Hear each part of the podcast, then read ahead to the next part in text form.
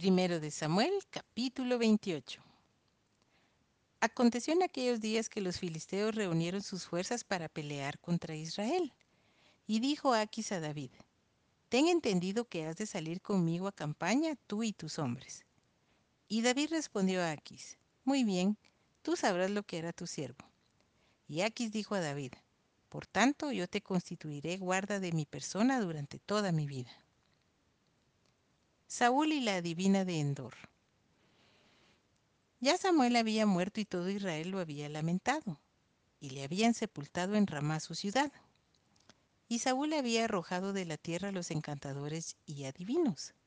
Se juntaron pues los filisteos y vinieron y acamparon en Sunem, y Saúl juntó a todo Israel y acamparon en Gilboa. Y cuando vio a Saúl el campamento de los filisteos, tuvo miedo y se turbó su corazón en gran manera. Y consultó Saúl a Jehová, pero Jehová no le respondió ni por sueños, ni por Urim, ni por profetas.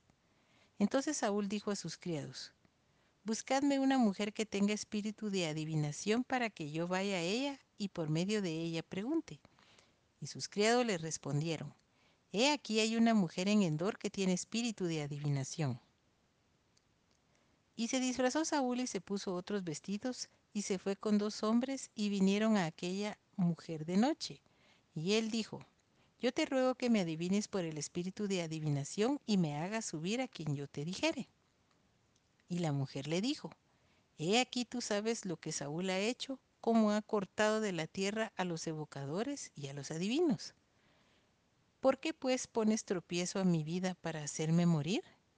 Entonces Saúl le juró por Jehová, diciendo, Vive Jehová que ningún mal te vendrá por esto. La mujer entonces dijo, ¿A quién te haré venir? Y él respondió, Hazme venir a Samuel. Y viendo la mujer a Samuel, clamó en alta voz, y habló aquella mujer a Saúl diciendo, ¿Por qué me has engañado? Pues tú eres Saúl. Y el rey le dijo, No temas. ¿Qué has visto? Y la mujer respondió a Saúl, He visto dioses que suben de la tierra. Él le dijo, ¿Cuál es su forma? Y ella respondió, Un hombre anciano viene cubierto de, un manto. Saúl entonces entendió que era Samuel y humillando el rostro a tierra hizo gran reverencia.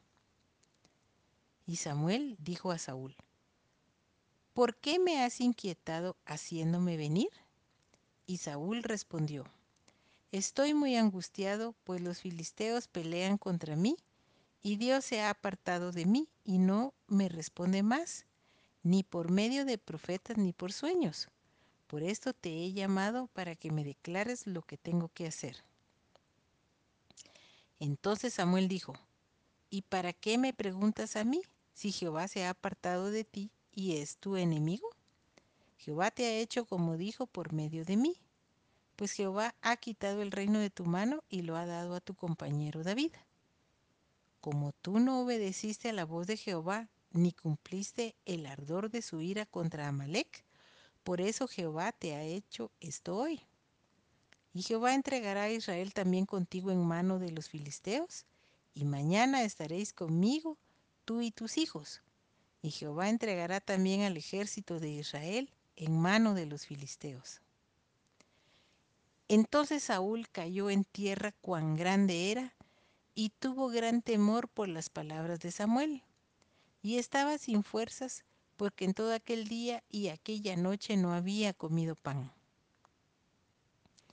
Entonces la mujer vino a Saúl, y viéndolo turbado en gran manera, le dijo, He aquí que tu sierva ha obedecido a tu voz, y he arriesgado mi vida, y he oído las palabras que tú me has dicho. Te ruego, pues, que tú también oigas la voz de tu sierva. Pondré yo delante de ti un bocado de pan para que comas, a fin de que cobres fuerzas y sigas tu camino. Y él rehusó diciendo, No comeré. Pero porfiaron con él sus siervos juntamente con la mujer, y él les obedeció. Se levantó pues del suelo y se sentó sobre una cama. Y aquella mujer tenía en su casa un ternero engordado, el cual mató luego y tomó harina y la amasó, y coció de ella panes sin levadura. Y lo trajo delante de Saúl y de sus siervos, y después de haber comido se levantaron y se fueron aquella noche.